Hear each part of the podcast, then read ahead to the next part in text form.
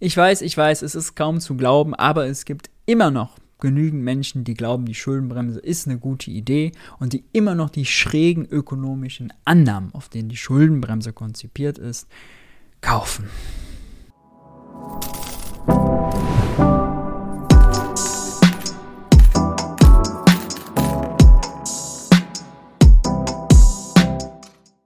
Hi und herzlich willkommen bei Geld für die Welt. Ich bin Maurice. Auf diesem Kanal dreht sich alles um die Frage, wie geht progressive Wirtschaftspolitik? Progressive Wirtschaftspolitik braucht natürlich auch eine vernünftige Finanzierung, eine vernünftige Staatsfinanzierung und darum soll es heute gehen. Nochmal um die Schuldenbremse.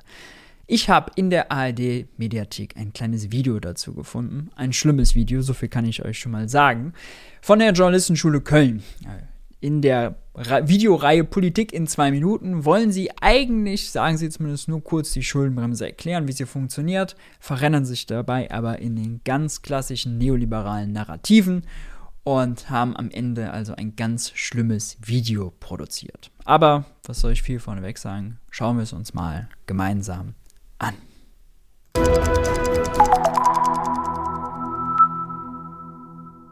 Was ist die Schuldenbremse? Eine schlechte Idee.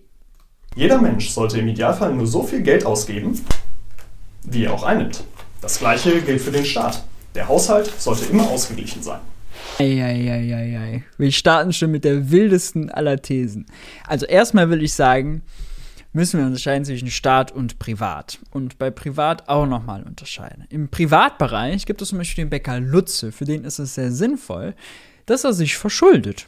Denn wenn er sich verschuldet, zum Beispiel wenn man Kredit aufnimmt, kann er investieren in seine eigene Bäckerei, kann sich einen Ofen kaufen, kann einen Laden kaufen und kann Brötchenproduktion aufziehen und uns dann natürlich erstklassige Brötchen verkaufen. Das ist gut. Also ein ausgeglichener Haushalt ist für Bäcker Lutze schon kein sinnvolles Ziel. Für uns als Privatpersonen, sage ich mal, Privathaushalte, ist es auch nicht immer ein äh, unbedingt so sinnvolles Ziel, wenn wir zum Beispiel an, äh, den, Wohnung, an den Wohnungskauf oder Hauskauf denken. Ja?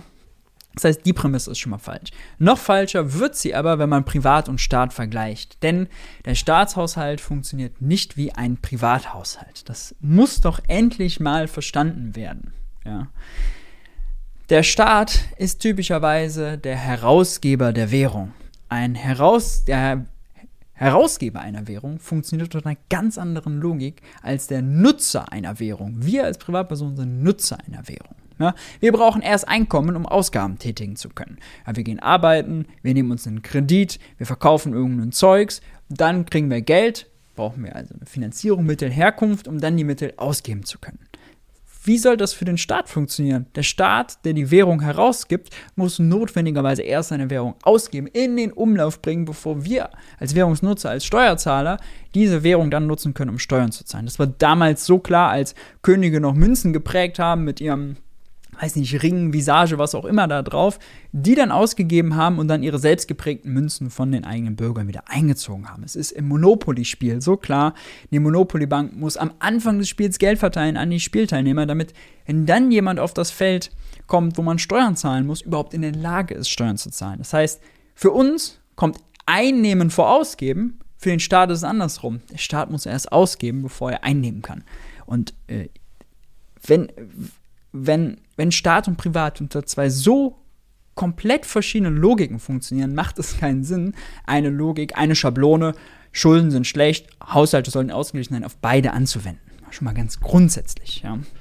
Und der Witz ist ja auch, es ist für einen Staat überhaupt nicht möglich, permanent ausgeglichene Haushalte zu haben, wenn die Privaten sparen wollen. Denn es gilt ja die einfachste aller ökonomischen Zusammenhänge. Die Ausgaben des einen sind die Einnahmen eines anderen.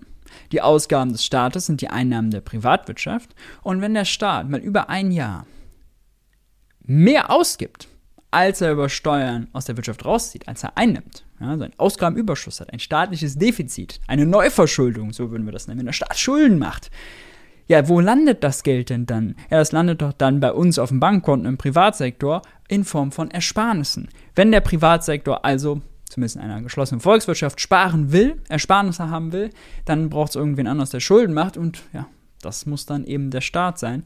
Für den Staat ist aber kein Problem, denn Schulden des Staates sind letztlich nur die Währungseinheiten, die er ausgegeben hat, in den Umlauf gebracht hat und äh, bisher über Steuern noch nicht aus dem System wieder rausgezogen hat. Gott, vier Minuten Reaktion auf zehn Sekunden Aussage. Ich gelobe Besserung im weiteren Verlauf des Videos. Der deutsche Staat bezieht seine Einnahmen vor allem aus Steuern. Dieses Geld gibt er hauptsächlich aus für Sozialleistungen, seine Verwaltung und die Infrastruktur. Ja, also hier wird das nochmal ganz klar. Die plumpe Annahme, ein Staat finanziert sich durch die Steuern seiner Bürger. So nicht haltbar leider die Logik. In den vergangenen Jahrzehnten hat sich der deutsche Staat stark verschuldet. Die Konsequenz? Der Staat ist immer mehr damit beschäftigt, die Zinsen abzubezahlen. Dar oh, das ist einfach falsch. Das ist einfach falsch. Also richtig ist, dass die nominale Verschuldung des Staates gestiegen ist. Ja? Äh, das ist quasi bei fast allen Staaten äh, entwickelten Staaten der Fall, ist auch völlig normal, so wie die normale Steuer, äh, die normal, das nominale Steueraufkommen auch steigt. Ja, nominal steigt immer alles. Aber was falsch ist an der Aussage ist, dass die Zinslast des Staates gestiegen ist und da habe ich mal eine Grafik mitgebracht. Moment. So, hier sehen wir jetzt äh, vom Bundesfinanzministerium selber eine schöne Grafik aus dem Kreditaufnahmebericht des Bundes aus dem Jahr 2000. Verschuldung und Verzinsen der Schulden des Bundes. Ja, und ich muss mal eben mein Gesicht hier rausnehmen, damit ihr es ganz seht. In Blau sehen wir hier die Schulden, ja, die sind angestiegen, ist einfach zu sehen. Und in Gelb sehen wir die Verzinsung, ja, die jährlichen Zinsausgaben bzw. Zinseinnahmen, die der Staat hat. Und wir sehen, die Schulden sind gestiegen, das Blaue, die Zinsausgaben, die Zinslasten des Staates sind gesunken. 2020 und 2021 hat der Staat sogar mit dem Verkauf von Staatsanleihen Geld verdient. Er hat sogar damit Geld verdient. Warum? Einfach zu erklären, weil äh, die äh, Zentralbank eben Negativzinsen oder äh, expansive Geld. Ja, warum das so ist, das hängt natürlich mit der expansiven Geldpolitik der Europäischen Zentralbank zusammen und damit, dass deutsche Staatsanleihen verdammt beliebt sind, weil sie als sicherer Hafen gelten auf den großen Finanzmärkten da draußen. Kommen wir zurück zu der Aussage, der Staat hat sich immer mehr verschuldet, muss immer mehr Zinslasten schultern, ist leider nicht richtig. Und man sieht es ja hier in Gelb, das ist schon seit den 2000ern rückläufig. Erst nur ganz langsam, dann immer mehr und man sieht einen ganz klaren Zusammenhang damit, äh, dass die EZB eben seit 2012 äh, aufs Gaspedal drückt, uh, was die Geldpolitik angeht und eben den Zins so runtergeschraubt hat und eben viele Anleihekäufe aufgelegt hat, was eben dazu führt, deutsche Staatsanleihen knapp sehr beliebt sind und das führt dann dazu, dass die Zinslasten für den deutschen Staat sehr gering sind leiden vor allem die zukünftigen Generationen. Und genau hier kommt die sogenannte Schuldenbremse ins Spiel. Sie stellt sicher, dass sich der Staat nicht übermäßig verschuldet. Die Schuldenbremse wurde vom Bundestag und Bundesrat. Und um das nochmal hier, weil er gerade auch gesagt hat, das belastet die zukünftigen Generationen. Das ist auch so ein klassischer, klassischer Fehler. Zinsausgaben des Staates sind natürlich Zinseinnahmen derer, die die Staatsanleihen halten. Wenn der Staat Schulden macht, wie eben schon mal erklärt, gibt er ja mehr Geld aus, als er einnimmt, mehr Geld in die Wirtschaft rein, als er über Steuern aus ihr rauszieht. Das Geld fließt in die Privatwirtschaft auf unsere Bankkonten. Das Geld ist da schlecht verteilt, aber makroökonomisch gilt erstmal, es macht uns reicher, es stellt uns besser. Und wenn die Privatwirtschaft mehr Geld auf dem Konto hat, dann kann sie auch mehr vererben. Hm, ist das jetzt eine Belastung für zukünftige Generationen? Nee, auf die Annahme kann man oder auf die Schlussfolgerung kann man nur kommen, wenn man glaubt, dass der Staat seine Schulden nominal abbaut. Macht er aber nicht. Und dass dann die Steuern der Zukunft, der unserer Enkel und der nächsten Generation, äh, meine Enkel dauert noch was, bis es die gibt, äh, dann höhere Steuern zahlen müssen, um die Schulden nominal zu tilgen. Aber das passiert nie. Das ist, das ist ein Mythos. Das ist Quatsch. Ja. Es ist einfach Quatsch. Finanzkrise beschlossen. Damit ist sie offiziell Teil des Grundgesetzes. Leider. Großer Fehler. Bundesländer dürfen seit 2020 gar keine neuen Schulden mehr aufnehmen. Der Bund hat etwas mehr Spielraum, die Verschuldung darf aber pro Jahr maximal 0,35% des Bruttoinlandsprodukts betragen. Diese Grenze gilt bereits seit 2016. Eine Sache wurde jetzt hier vergessen: 0,35% plus oder minus Konjunkturkomponente. Und äh, 2023 geht es jetzt zurück zur Schuldenbremse. Und eigentlich wären so 13 Milliarden, glaube ich, wären das ungefähr, an Neuverschuldung gemäß dieser 0,35 Prozent erlaubt. Weil aber die Berechnungslogik hinter der Schuldenbremse so ist, dass äh, man auf das Ergebnis kommt, dass die Konjunktur sehr stark ausgelastet sein wird, dass man Vollbeschäftigung hat, wird die Konjunkturkomponente äh, negativ und damit äh, ist die zulässige Neuverschuldung wird die zulässige Neuverschuldung kleiner, was am Ende heißt, Christian Lindner darf 2023 nur 7 Milliarden, 7, noch was Milliarden Euro äh, Schulden machen, um die Schuldenbremse einzuhalten. Ja, also diese Konjunkturkomponente ist nochmal ein extrem wichtiges, wenn auch sehr technisches, technokratisches Detail. Die Koalition hatte sich eigentlich in den Vertrag geschrieben, ähm, da mal ranzugehen, das zu ändern. Das wäre dringend notwendig, weil 2023 Vollbeschäftigung. Wir haben äh, 2,5 Millionen offizielle Arbeitslose, ganz viel Unterbeschäftigung. Dazu dann all diejenigen, die aus der Arbeitslosenquote noch rausgerechnet werden, immer so 800.000 bis eine Million Menschen, die, die krank sind, die in äh, Weiterbildung, Umschulungsmaßnahmen sind, diejenigen, die, ich glaube, über 58 oder so sind, die werden ja alle rausgerechnet, ja. Und äh, wenn man sich auch anguckt, äh, Auf Auftragslage und äh, all, all das in den Unternehmen im Gewerbe, also von Vollbeschäftigung sind wir weit entfernt. Vollbeschäftigung sind wir weit entfernt. Ähm, und es wäre jetzt ja dringend notwendig zu investieren und Schulden zu machen, um zum Beispiel von Putins Energie unabhängig zu werden. Dafür müssen wir massiv in die Energiewende investieren. Das verhindert die Schuldenbremse. Deswegen kann man die Schuldenbremse ruhig auch mal mit gutem Gewissen Investitionsbremse nennen. Die Begrenzungen des Bundes sind damit noch schärfer als die Vorgaben der Europäischen Union. Nach dem Maastrichter Vertrag darf sich jedes Mitgliedsland pro Jahr um maximal 3% neu verschulden. Die Gesamtverschuldung darf dabei nicht mehr als 60% des BIPs betragen. Allerdings gibt es auch noch den Fiskalpakt, der vorsieht, dass wenn die Verschuldung mehr als 60% beträgt, das jährliche Defizit äh, kleiner als 0,5% sein muss. Das ist dann schon relativ streng und sehr nah an den äh, restriktiven Regeln der Schuldenbremse dran. 2019 hat Deutschland dieses Ziel zum ersten Mal seit über 15 Jahren wieder erreicht. Die Staatsschuldenquote lag bei 59,6 Prozent. Ja, äh, toll. Ja.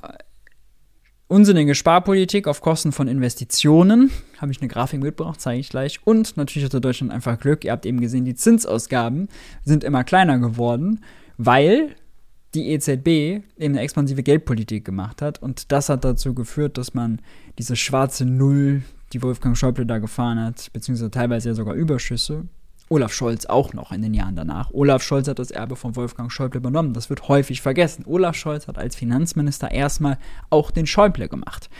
Ähm, das ging dann erstmal so weiter.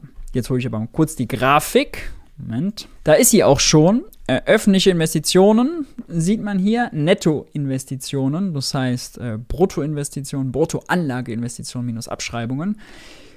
Hier äh, zu Beginn oder vor der, Eu vor der Eurozone, ja, war noch relativ hoch und dann permanent niedrig, teilweise sogar negativ.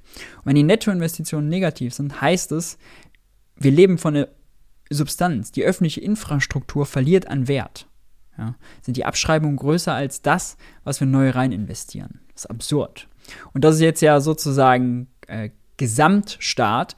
Wenn man das jetzt aufteilen würde nach Bund, Länder und Kommunen, würde man sehen, dass die Kommunen noch viel, in, in, noch viel mehr Jahren negativ sind. Und kommunale Infrastruktur, das ist wirklich das, was die Leute doch erleben. Ja? Das heißt dann das geschlossene Schwimmbad, die geschlossene Bibliothek, das Jugendzentrum, was nicht mehr offen hat, äh, kaputte Straßen, marode, all das ist das dann. Ja, marode Schulen, Ganz übel. Eine ganz peinliche Entwicklung für ein reiches Land wie Deutschland und es hat auch mit der Schulden, aka Investitionsbremse, zu tun.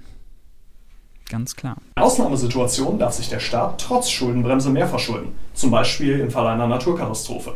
Hier kann der Bundestag eine höhere Kreditobergrenze beschließen, muss aber einen Tilgungsplan für die nächsten Jahre vorweisen.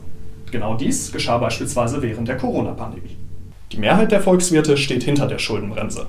Kritiker hingegen die Mehrheit der Volkswirte äh, steht hinter, hat sowieso ganz schräge Ansichten und äh, sollte sich mal ein kleines Update drauf schaffen. Ja? Die sind noch bei Windows XP, hat man manchmal so das Gefühl, äh, was deren ökonomische Ansichten so angeht. Die sollte man sowieso eher nicht mal hören. Die haben ausgedient. Ja? Fertig. Ruhig mal Platz machen für neue da. Ja. sehen in dem Gesetz noch zu viele Schlupflöcher. Andere stellen das Instrument generell in Frage, da sie befürchten, dass durch die Schuldenbremse notwendige Investitionen in der Infrastruktur oder bei den Sozialausgaben eingespart werden. Die Schuldenbremse bleibt in Deutschland also umstritten. Tja, ich wünschte, sie wäre noch deutlich umstrittener, als es jetzt hier dargestellt wird. Schön wär's. Ja. Naja, was soll man sagen? Insgesamt ein schreckliches Video. Zwei Minuten voller Mythen. Eher Verklärung als Aufklärung. ARD-Mediathek, Journalistenschule Köln, das ist euch nicht besonders gut gelungen. Damit will ich es aber belassen. Wenn euch das Video gefallen hat, lasst ein Like da, lasst ein Abo da, aktiviert die Glocke, um kein Video mehr zu verpassen. Ihr könnt den Kanal finanziell unterstützen, das äh, freut mich sehr. Ähm, das könnt ihr über PayPal, Steady oder über ein Bezahlabo beim Geld für die Welt Newsletter. Apropos Geld für die Welt Newsletter, da gibt es immer regelmäßig exklusive Analysen, Kommentare in Schriftform zusätzlich zum YouTube-Kanal. Und schaut ruhig auch mal auf Twitch vorbei. Jeden Donnerstag ab 9 Uhr gibt es dann einen Livestream mit Reaktionen. Würde mich freuen, euch auch da begrüßen zu dürfen. Aber jetzt habe ich genug gesagt. Ich hoffe, wir sehen uns beim nächsten Video. Haltet die Ohren steif. Bis dahin.